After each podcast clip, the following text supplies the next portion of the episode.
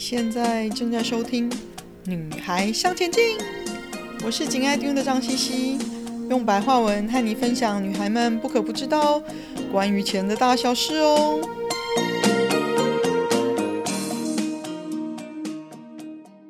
欢迎收听第六十八集《投资的重要基本观念》。我自己在股票投资超过二十年的经验。其实觉得有几个基本观念是你进入市场之前呢，就先要有的。不管你有没有体认，只是把这几条默念在心里，对你的投资胜算还有投资情绪上是很重大的帮忙哦。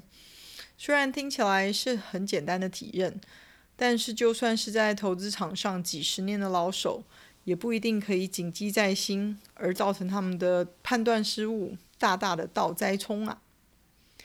第一个呢，就是天下没有白吃的午餐，本来就是天下没有白吃的午餐啊。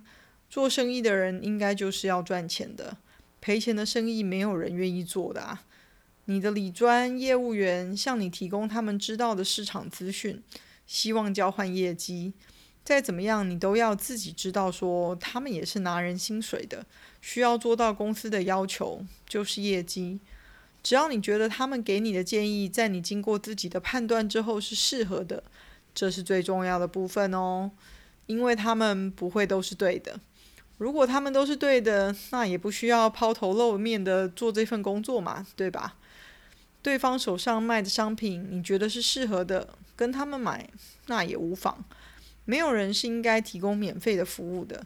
如果是免费的，too good to be true。你也很难开口去要求品质吧？记得天下没有白吃的午餐，There's no such thing as free lunch。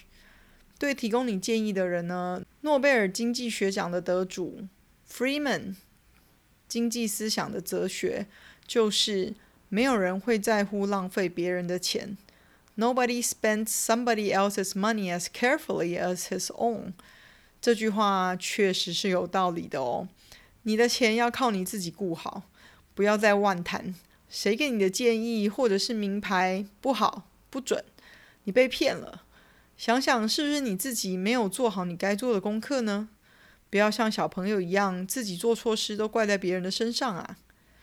像 Madoff，Bernie Madoff 在监狱里面过世，那他有非常多独特的财经背景历练的他哦。其实真的不需要用庞氏骗局骗到六百多亿美元哦，因为他自己贪，也抓住许多人这样的心态，所以很多大公司的老板和所谓的专业人士，还不是普通散户或菜篮族哦，以为可以每年无风险的赚到 Madoff 说的高报酬率，才贪心的把钱投进去，还拜托他把钱投进去呢。从来没有想过，连巴菲特每年都赚不到这么多钱了，更何况是年年都赚这样子的高报酬。那 Madoff 又怎么可能真的可以呢？有多一些质疑绝对是好的，要想办法去厘清你的质疑，自己找到自己问题的答案。如果找不到答案，宁可不投资。再找一个例子，就是广受投资大众喜爱的高配息基金。而且几乎成为近年理财商品的销售保证，只要有高配息、固定配息这几个口号。正常来说呢，基金配息的来源应该是基金投资股票的股利收入，或者是债券的利息收入。那以现在的市况来看，全球股票市场的平均股票配息的殖利率大概在三到五个 percent 之间。那高收益债的殖利率也大概在六 percent 左右，但是市面上的基金年化配息率常常高达七个 percent、八个 percent，甚至更高哦。除了你没想清楚的隐含风险之外呢，例如币别、投资内容，其实最大的秘密就在基金业者把投资人的本金当做配息的来源之一哦。配息来源可能为本金的字眼并不明，并不陌生。为了达到吸引投资人的较高或者是固定的配息需求，部分基金业者反而将投资人自己所投入的本金，假借配息的名义还给投资人，其实应该叫归还本金啦。所以把投资人自己的钱当成利息配还给投资人，基金公司还是有手续费、管理费可以收哦。这些不合理的高配息基金，在包裹着高配息的糖衣之下呢，却没有很明确地告诉你，你的本金可能面临损失的风险哦。观察目前市面上强调稳定配息的基金，配息来自于本金的比率经常高达三十 percent 到四十个 percent 以上。这也是为什么有些高收益债基金在成立了十几年之后呢，基金本身的净值可能还是低于面额的哦。再以另一个例子来看，市场热销的南非币高收益债基金，虽然拥有号称超过十 percent 以上的高配息率，但是你如果翻开对账单看一下现在的投资报酬率，你就不难发现基金净值不觉不知不觉中呢已经被配息给侵蚀掉了，更别说还要考虑南非币已经几年来贬值的这个问题喽。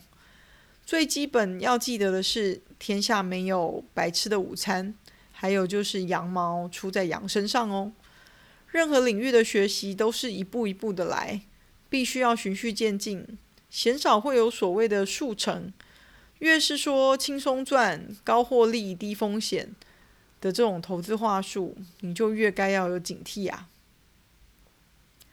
第二个观念就是，没有总是买在最低，卖在最高。有的话只是好运，应该心存感激哦。投资人在买卖股票的时候，都会希望自己可以买在最低点，卖在最高点，希望能赚取最大的获利。但是呢，这个想法实际上其实却会害死投资人哦。往往因为这种想法，导致自己错过买进或者是卖出的绝佳时间点，想等股价再低一点才买，导致自己错过买进的时机点。想等股价再高一点的时候再卖，导致自己卖错过卖出的时间点哦。要记得，没有人可以总是买在最低，卖在最高。有的话，真的只是好运，应该心存感激哦。更何况，市场其实没有绝对的高点低点，只有相对的。所以你现在觉得你做对了，可能两三年后你回头看的时候，却发现你做错了。很多人没有往回看的检讨习惯哦。我是会挑一段时间回头看我之前有的部位，现在的表现如何？是不是真的如我想的？前面的大区段已经结束了，我获利了结的时间够不够好？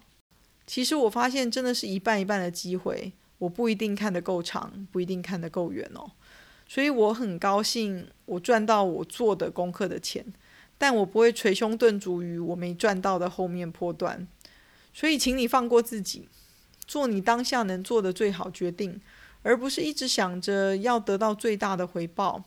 我有一位也退休了几年的朋友，大概已经六十五岁了吧。退休后几年呢，他的身体也出了不少毛病，包括初阶癌症啊等等的。他大概也是吓到了啦。其实他是一个有外商银行交易室主管的背景的经验的人哦，经历市场不少大风大浪。我其实也知道，他这么多年还是有自己的投资部位，退休了还是每天晚上看美股操盘，但是感觉上是短期的交易部位比较多。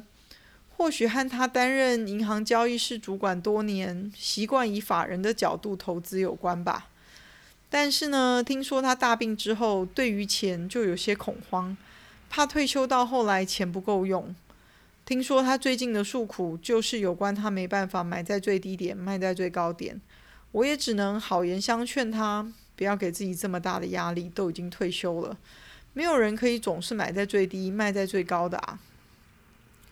就是因为这样，我记得和几个有长久投资习惯的朋友有过这样子的讨论，关于没有人可以总是买在最低点，卖在最高点的这个现象哦。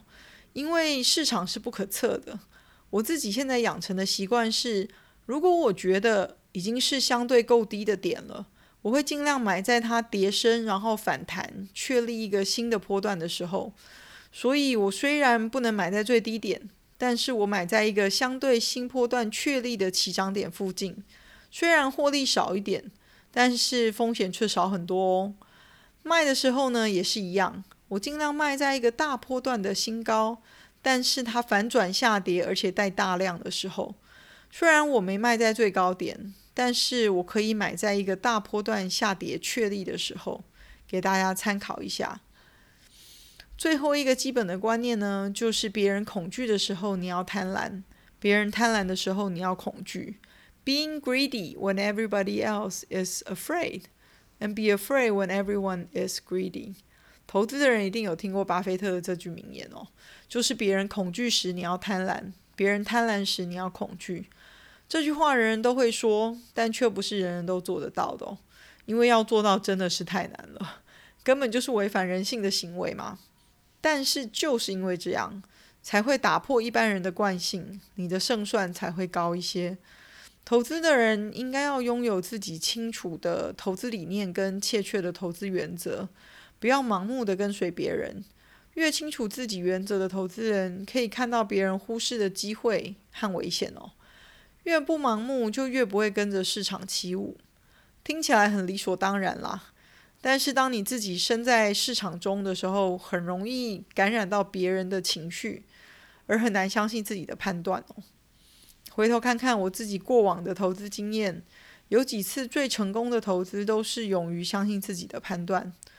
举个最近的例子，在大家都害怕中国市场因为中美贸易谈判居于下风嘛，导致中国 A 五十的 ETF 在二零一九年年中因为中国市场恐慌跌到当时一年来的低点哦，而我就决定应该买进一些。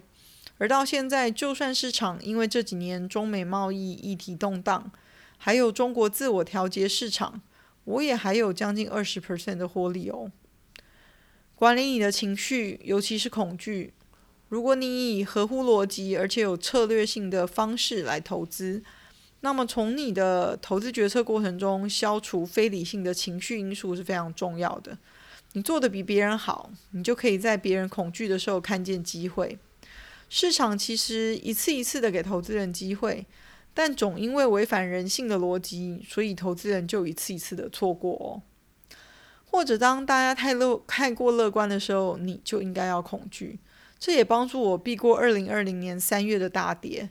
那时候二零一九年市场大好，不管什么样的坏消息都挡不住这个涨势哦，跌一下就马上涨回来。而那时候呢，因为过往 SARS 的经验，所以听说。中国有一种新的病毒正在散播，我就有所警惕，而且又要过农历年了，所以我决定先卖掉手上至少一半的股票部位。而后面你是知道的啦，因为 COVID 对全世界的影响确立，三月的市场直线大跌。我那时候看到机会，而且我当时满手现金，因为前面卖掉了嘛，所以跌了一阵子之后呢，市场开始初步反弹的时候，我就决定进去买了。这大概是我近几年来做的最大的部位的调整，分享我那时候的想法，这就印证了实践巴菲特的这句话，带给我丰硕的成果哦。和大家分享让我受益良多的几个重要基本观念，大家挂在心上，实践看看，会不会也带给你意想不到的收获或顺利哦。今天的分享就暂时到这里喽，希望有带给你们一些新的发想。听完记得赶快给我们一个评价，有空和你的闺蜜们分享《女孩向前进》哦。如果有想闲聊的主题，也麻烦喊一声。